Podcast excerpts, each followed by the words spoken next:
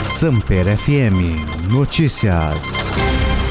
Rússia invade Ucrânia por ar, terra e mar. Ocidente discute sanções severas. A escalada de tensão entre Rússia e Ucrânia dos últimos dias culminou em ataques por terra, ar e mar, que começaram na madrugada desta quinta-feira, dias após uma série de ameaças e de ter reconhecido a independência de duas províncias separatistas do leste ucraniano. O presidente russo Vladimir Putin invadiu a Ucrânia.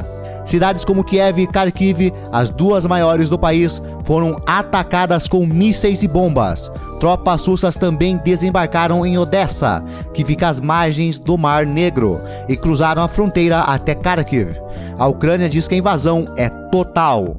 Em resposta, Volodymyr Zelensky, presidente da Ucrânia, diz que o país reagiu matando 50 soldados, destruindo quatro tanques russos e derrubando seis aeronaves. Zelensky também afirmou que distribuiu armas ao povo e que o país adotou a lei marcial, que são quando regras militares substituem as leis civis comuns de um país. Nas ruas da Ucrânia, as imagens mostram um cenário de caos filas em postos de combustíveis, corridas aos supermercados por mantimentos e engarrafamentos e estações de trens lotadas. A OTAN, a Aliança Militar do Ocidente, afirmou que está com o povo da Ucrânia e que está tomando todas as medidas necessárias para garantir a segurança e a defesa de todos os aliados. O Ministério das Relações Exteriores brasileiro divulgou o comunicado e pediu a suspensão imediata das hostilidades da Rússia à Ucrânia.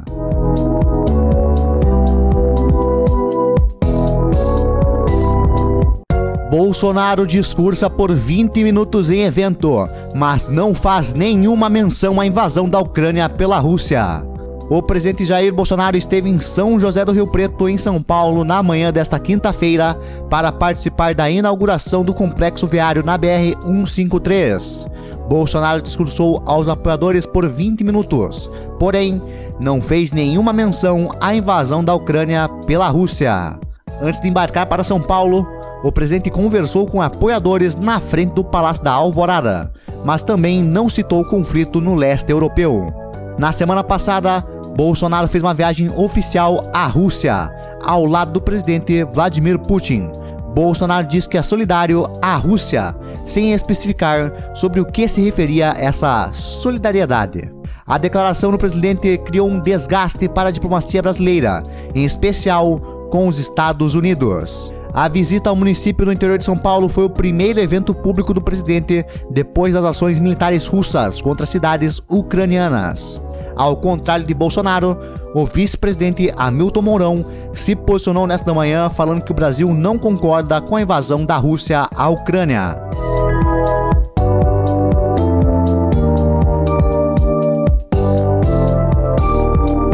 Militares russos dominam o aeroporto perto de Kiev. Um assessor da presidência da Ucrânia afirmou que o aeroporto de Rostomel foi capturado por forças russas. O aeroporto militar de Rostomel fica a cerca de 23 quilômetros da capital de Kiev. Mais cedo, autoridades militares ucranianas haviam dito que paraquedistas russos desceram de 20 helicópteros e 8 aeronaves Mi-8 e começaram a combater os ucranianos para controlar o aeroporto. Vídeos obtidos pelo jornal New York Times mostram que houve uma luta intensa na região do aeroporto. Nas imagens, é possível ver helicópteros voando acima do rio Dnieper, em direção à cidade de Rostomel. Em um vídeo divulgado pelas Forças Armadas da Ucrânia, se vê, aparentemente, um desses helicópteros sendo derrubados. Chernobyl também é tomada pelos russos. O conselheiro da presidência da Ucrânia informou que a usina nuclear de Chernobyl foi capturada pelas forças russas. Ele diz que não é possível garantir a segurança da área, onde há um depósito de resíduos nucleares, e afirmou que essa é uma das ameaças mais sérias para a Europa no momento. Para o contexto histórico, um dos reatores da usina de Chernobyl, na Ucrânia, então sob comando soviético, explodiu em abril de 1986. As emissões nucleares do Ocidente foram equivalentes a 400 bombas de Hiroshima. Na ocasião, 30 pessoas morreram. A região ao redor da antiga usina não é habitável e é conhecida como zona de exclusão. Esporte. Polônia, Suécia e República Tcheca se recusam a jogar na Rússia pela repescagem da Copa do Mundo. As federações de futebol da Polônia, Suécia e República Tcheca se posicionaram nesta quinta-feira, condenando o que chamam de agressão da Rússia à Ucrânia. As três seleções envolvidas na fase de repescagem das eliminatórias europeias para a Copa do Mundo se recusaram a jogar em território russo. Os jogos decisivos estão marcados para 24 e dia 29 de março deste ano. A Polônia tem jogo semifinal marcado em Moscou contra a Rússia. O vencedor da semi entre Suécia e República Tcheca enfrenta os russos, caso cheguem à final. Dirigentes da FIFA e UEFA irão se reunir ainda nesta quinta-feira para responder de forma conjunta ao pedido das seleções. Em conjunto, as federações dizem ainda que aguardam uma resposta imediata de FIFA e UEFA sobre o caso e a apresentação de soluções alternativas para os próximos jogos.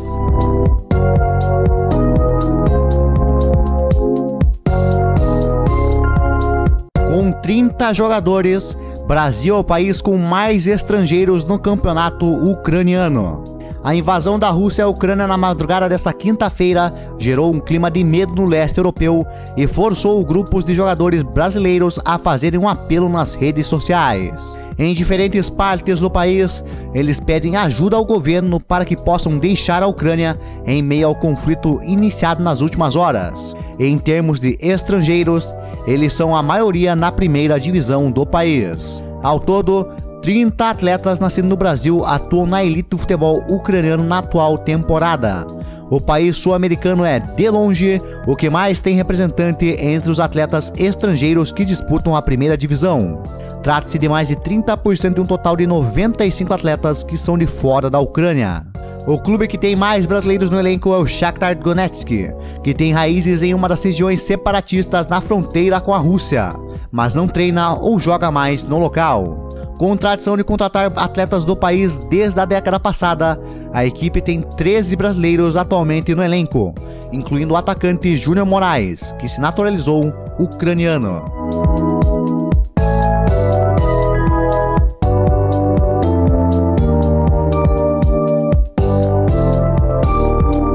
Schalke decide não exibir mais logo de patrocinador russo. Gigante da Energia também é parceira da UEFA. Após a invasão da Rússia à Ucrânia na madrugada desta quinta-feira, o Schalke 04 anunciou que removerá o logotipo de seu principal patrocinador, a maior empresa russa do ramo de energia. O nome da Gazprom será substituído pela inscrição no nome do clube, já no próximo confronto pela segunda divisão alemã no sábado. A medida ocorre horas depois da Rússia decidir invadir a Ucrânia.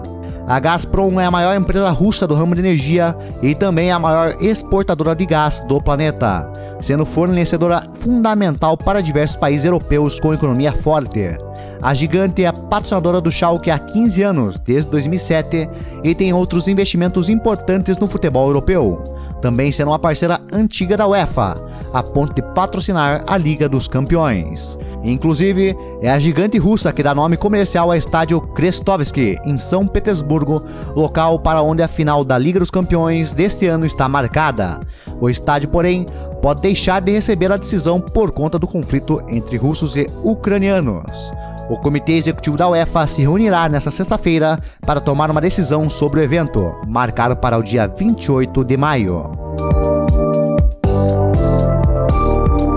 Automobilismo.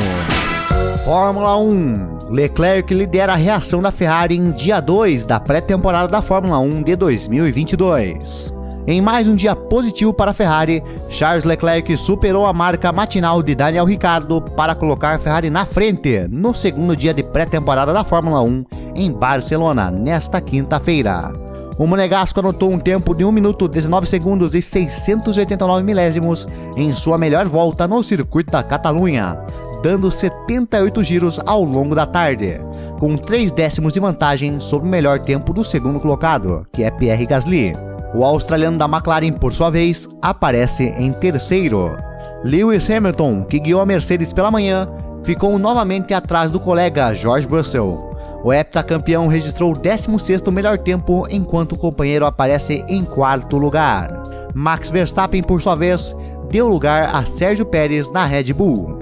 O mexicano fez o sétimo melhor tempo do dia. O recorde de quilometragem ficou por conta de Gasly, que deu 146 voltas ao longo do dia. Atrás dele está Russell, com 126 voltas neste período da tarde.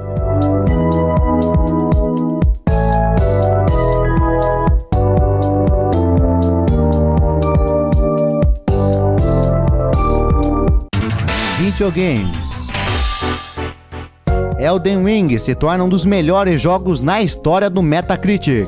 Sempre que grandes jogos são lançados, muitos jogadores correm para o Metacritic com o objetivo de saber, em média, quão bem avaliado determinado título está.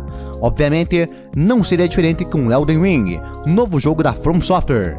E digamos que o game de Hidetaka Miyazaki está com muita moral. Com 45 críticas computadas até o momento da publicação da matéria no site Enemy, vindas de alguns dos maiores veículos especializados em games no mundo, Elden Ring alcançou uma notável média de 97 no Metacritic, valor alcançado normalmente apenas por jogos que entram para a história.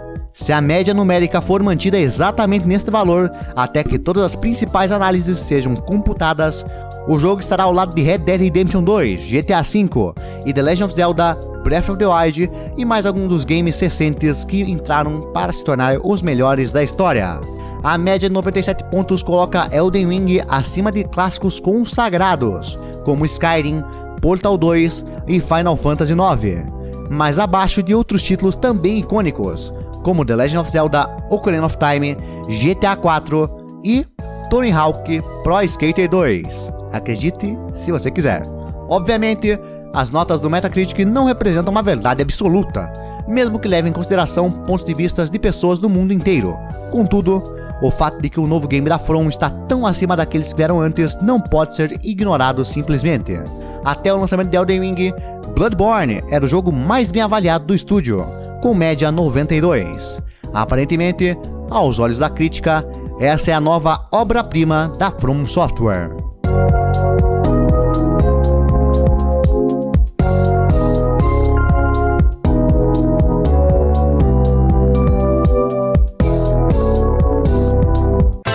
Tecnologia. Sites de Americanas e Submarino voltam a funcionar após três dias fora do ar. Os sites das Americanas e da Submarino voltaram a funcionar nesta última quarta-feira, após três dias suspensos devido a um incidente de segurança. O site da loja Shoptime também voltou ao ar, mas foi suspenso momentos depois. O problema teve início depois que a companhia registrou um acesso não autorizado em seus servidores no último sábado. Após sofrerem instabilidade, as páginas das Americanas e Submarino saíram do ar no domingo.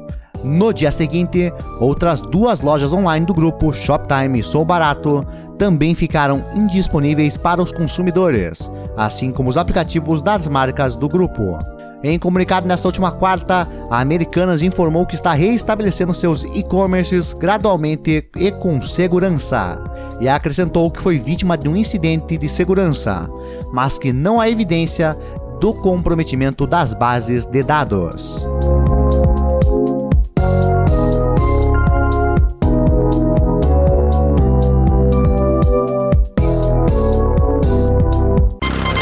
Samper FM Notícias. Esse podcast foi editado pela K32 Media Group.